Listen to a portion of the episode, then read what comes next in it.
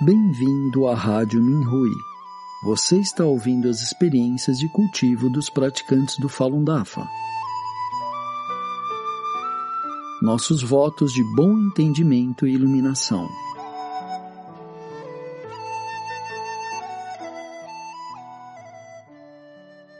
No programa de hoje apresentaremos uma experiência de cultivo da categoria Jornadas de Cultivo, intitulada Doença Terminal Curada após retornar ao DAFA, escrito por uma praticante do Falun Dafa na China. Comecei a praticar o Falun Dafa em 1997 e antes de me aposentar, eu trabalhava como funcionária pública. O Dafa e o mestre Li, o fundador do Falun Dafa, me deram uma segunda vida. Praticar o Dafa melhorou minha saúde física e mental. Antes da prática, eu sofria de doenças há muito tempo. Meu estômago ficava inchado, meus períodos menstruais duravam uma semana inteira com sangramento intenso. E eu também tinha herpes zoster ou cobreiro, o que era muito doloroso. Frequentemente eu ia ao hospital. Em 1997, eu tive o privilégio de aprender o Falun Dafa. Depois disso, eu vivia em estrita conformidade com os princípios da verdade, compaixão e tolerância. Enquanto eu continuava a praticar, meu estado mental e corporal drasticamente mudou e todas as minhas doenças foram curadas. À medida que meu corpo melhorava, meu bem-estar mental também melhorava. O eu doente já não existia mais. A paciente de longo prazo se tornou saudável, ativa e enérgica. Eu podia ficar atarefada o dia todo sem me sentir cansada. A comida tinha um sabor muito melhor. Eu estava à vontade e meu corpo estava leve. Antes de me aposentar, eu era uma funcionária fundamental no meu trabalho. Eu levava os ganhos e perdas pessoais levemente um ano tivemos que escolher uma pessoa entre mais de 30 no meu escritório para ser o chefe da equipe. Então votamos secretamente e eu venci. Uma das minhas colegas de trabalho ficou chateada por não ter sido escolhida.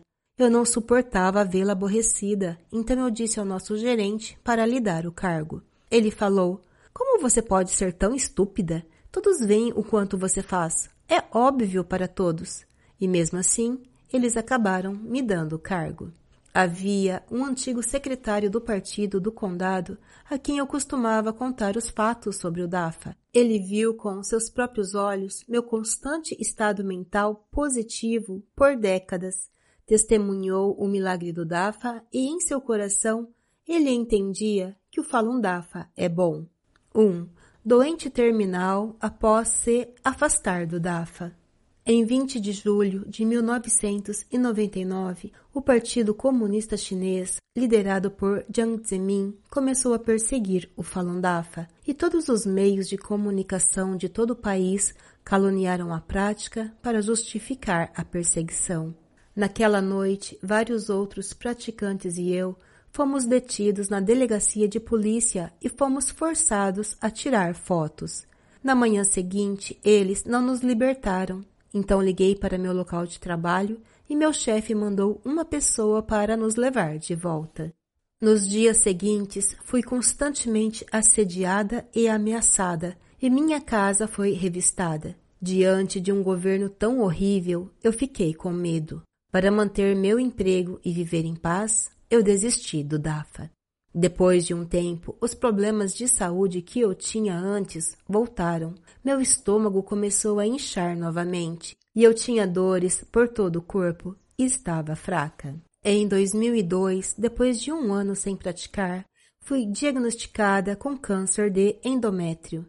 Depois que meu útero e meus glândulos linfáticos foram removidos, eu sentia dores e estava tão fraca que não conseguia levantar da cama. Mesmo no verão, eu tinha que usar casaco, calças forradas de algodão e um chapéu. Fiquei assim por mais de um ano, vivendo uma vida pior que a morte e sofrendo tanto com a dor física quanto com a angústia mental. 2. Vivendo novamente o milagre do Dafa. Eu estava desesperada e o mestre compassivo não desistiu de mim. Uma colega praticante me encontrou e me persuadiu a voltar ao cultivo. Após a operação, eu não era capaz de me sentar na posição de lótus. Se eu fizesse, meu abdômen doía. Eu falei que não podia fazer isso. Ela me encorajou e disse: Se você acrescentar apenas um minuto por dia, você poderá cruzar as pernas por cinco minutos em cinco dias. Com a bênção do mestre e o encorajamento e ajuda da praticante, eu finalmente superei a dor. Eu consegui, novamente, me sentar na posição de lótus para praticar o exercício de meditação.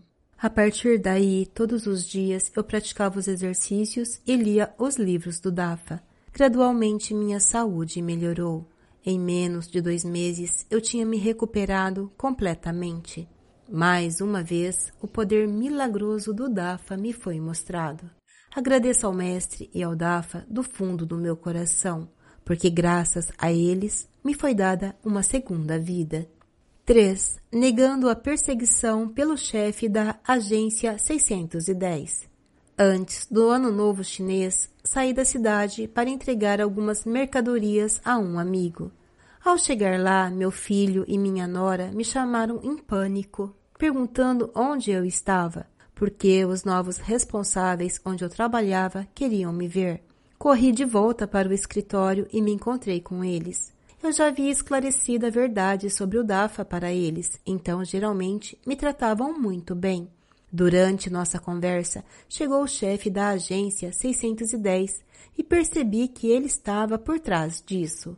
Esclareci a verdade sobre o Dafa para ele e então disse: Se você ameaçar minha família novamente ou algo acontecer com eles, você terá que responder para mim. Além disso, ouvi dizer que você está criticando sobre o quanto sou bem paga. Eu trabalho duro e recebo o que mereço. Depois disso, sempre que eu ouvia, ele me cumprimentava calorosamente, apertava minha mão e comentava sobre minha boa saúde. 4. Trabalhando com os colegas praticantes para esclarecer a verdade. Por mais de 10 anos, tenho ido ao campo com outros praticantes para distribuir os materiais informativos sobre o DAFA. Dois ou três dias antes de irmos, enviamos pensamentos retos para eliminar as interferências malignas de outras dimensões para que as pessoas estejam mais dispostas a aceitar nossos materiais. Durante a estação agrícola, vamos aos campos para distribuir os materiais. Muitos aldeões ficam ansiosos para obtê-los.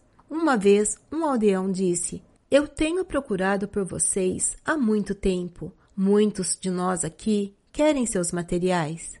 Quando vimos o quanto as pessoas estavam ansiosas para descobrir a verdade, nosso cansaço e sofrimento desapareceram, porque estávamos fazendo isso para esclarecer a verdade. Quando as feiras locais eram realizadas, nós íamos aos mercados para distribuir materiais, esclarecer os fatos sobre o Falun Dafa e encorajar as pessoas a renunciarem ao PCC, Procurávamos as datas das feiras em todas as cidades e visitávamos cada uma delas. Certa vez nos faltou pensamentos retos e ficamos com medo ao vermos a multidão. De repente, me lembrei das palavras do mestre. Abre aspas. Você está amedrontado. Eles capturam. Um único pensamento reto. O mal desmorona de uma vez. Fecha aspas. Temer o que em Ruim 2. De repente, meus pensamentos retos surgiram e o medo desapareceu. Em pouco tempo, distribuí dezenas de DVDs e as pessoas estavam pedindo mais. Às vezes íamos de porta em porta no campo para distribuir lembranças e encorajar as pessoas a renunciarem ao PCC. Na cidade, geralmente saíamos duas horas por dia para fazer ligações telefônicas de esclarecimento da verdade. Para evitar que a polícia nos localizasse, fazíamos as ligações enquanto andávamos, independentemente do clima. Tenho 76 anos, mas meu cabelo ainda é preto e brilhante, com apenas alguns fios grisalhos. Caminho com muita energia e estou feliz durante todo o dia. Com uma pele rosada, não aparento minha idade. Os colegas que não me veem há anos ficam espantados e me perguntam como tenho me mantido tão saudável. Eu digo, o segredo da minha saúde é praticar o Falun Dafa. No caminho do cultivo, tenho sido mais proativa em fazer coisas para esclarecer a verdade sobre o Dafa em todos os momentos, ouvindo as palavras do Mestre e permanecendo diligente no caminho da divindade. Obrigada, Mestre.